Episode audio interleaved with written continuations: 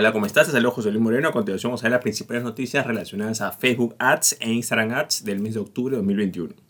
Si es la primera vez que no visitas, no te olvides suscribirte para ser notificados sobre futuros episodios relacionados a este tema. Bueno, vamos a comenzar. Entre las noticias más destacadas de Facebook Ads e Instagram Ads del mes de octubre se encuentran las siguientes. Facebook ha anunciado, bueno, es importante destacar que ahora ya la marca en general, la marca global va a ser Meta, que va a eh, abarcar todos los productos de Facebook, pero vamos a seguir llamándole Facebook para que puedas entenderlo bien.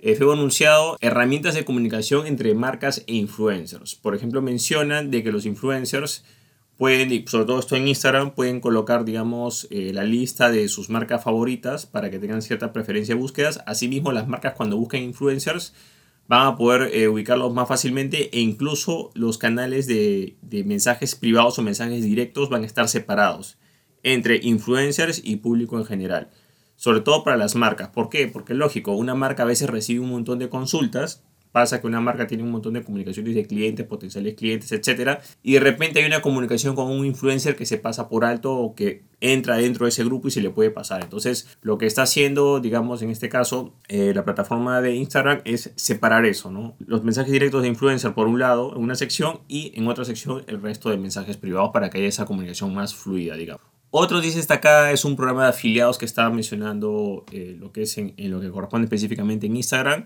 con el objetivo de que los influencers cuando promocionen ciertos productos o servicios puedan también hacer marketing de afiliados. Esto por supuesto que se puede hacer de muchas maneras, pero digamos que esta es como que la forma oficial o la herramienta oficial que proporciona, digamos, el mismo Facebook para que las personas, eh, digamos, puedan generar comisiones pero con una plataforma, digamos, eh, propia o oficial o más transparente, lo que corresponde del, mismo Instagram como tal.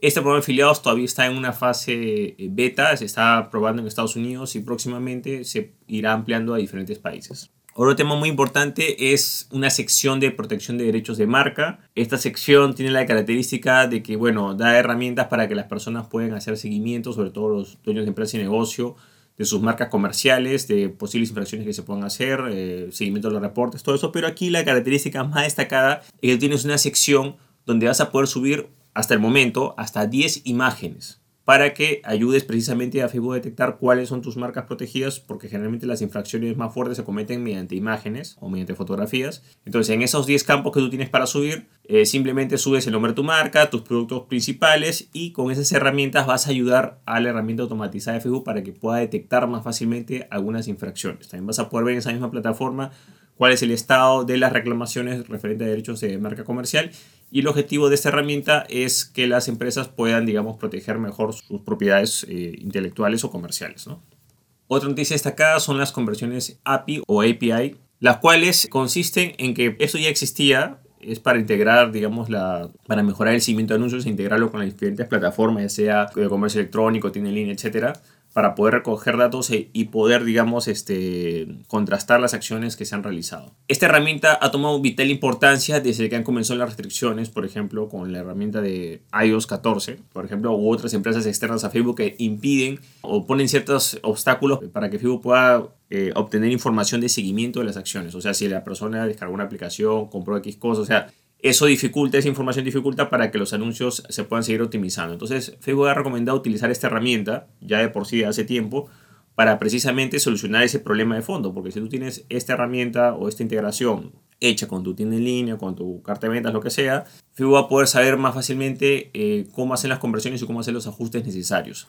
Pero ¿cuál es el principal problema de este tipo de las conversiones API? Es la configuración. Muchas personas que a veces no tienen un programador o una persona que trabaja en esa área, eh, se les puede complicar o se les puede hacer un poco tedioso hacer esa integración. Entonces aquí la novedad es que Facebook está tratando de simplificar ese proceso, o sea, ese proceso de integración que sea mucho más sencillo, porque se ha dado cuenta que el principal problema no tanto es eh, la herramienta como tal para integraciones, sino que la dificultad que supone para algunas personas o las posibles barreras eh, tecnológicas que haya para que unas personas hagan esa integración de forma correcta. Entonces, Aquí el objetivo es simplificar eso para que más personas puedan utilizar esto y puedan recoger datos de forma más directa. En realidad esto soluciona mucho los problemas que hay con restricciones de sitios externos porque simplemente ya le estás dando, digamos, una autorización para que el mismo Facebook recoja datos de la propia tienda en línea y pueda fácilmente eh, verificar o contrastar qué acción está haciendo el usuario dentro de esa tienda en línea cuando es dirigido después de un anuncio.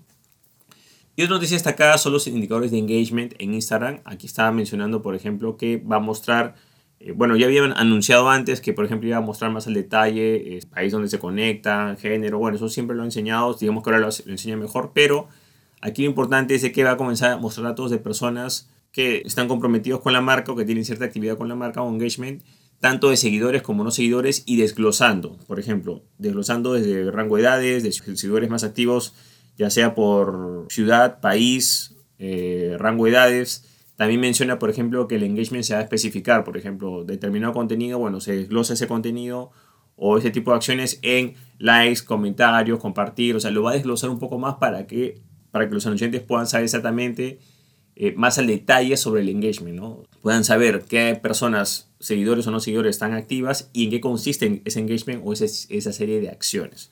Entonces, aquí la idea es que simplemente va a tratar de desglosar o demostrar una forma más didáctica lo que es la parte de engagement para que las empresas y negocios puedan saber exactamente cuáles son las verdaderas acciones que están realizando. ¿no? Bueno, de esta manera hemos visto las noticias más destacadas referentes al mes de octubre de 2021 de Facebook Ads e Instagram Ads. Si te gustó este video, entonces hacer clic en me gusta, dejar tu comentario en la parte de abajo compartir el episodio y por supuesto suscribirte.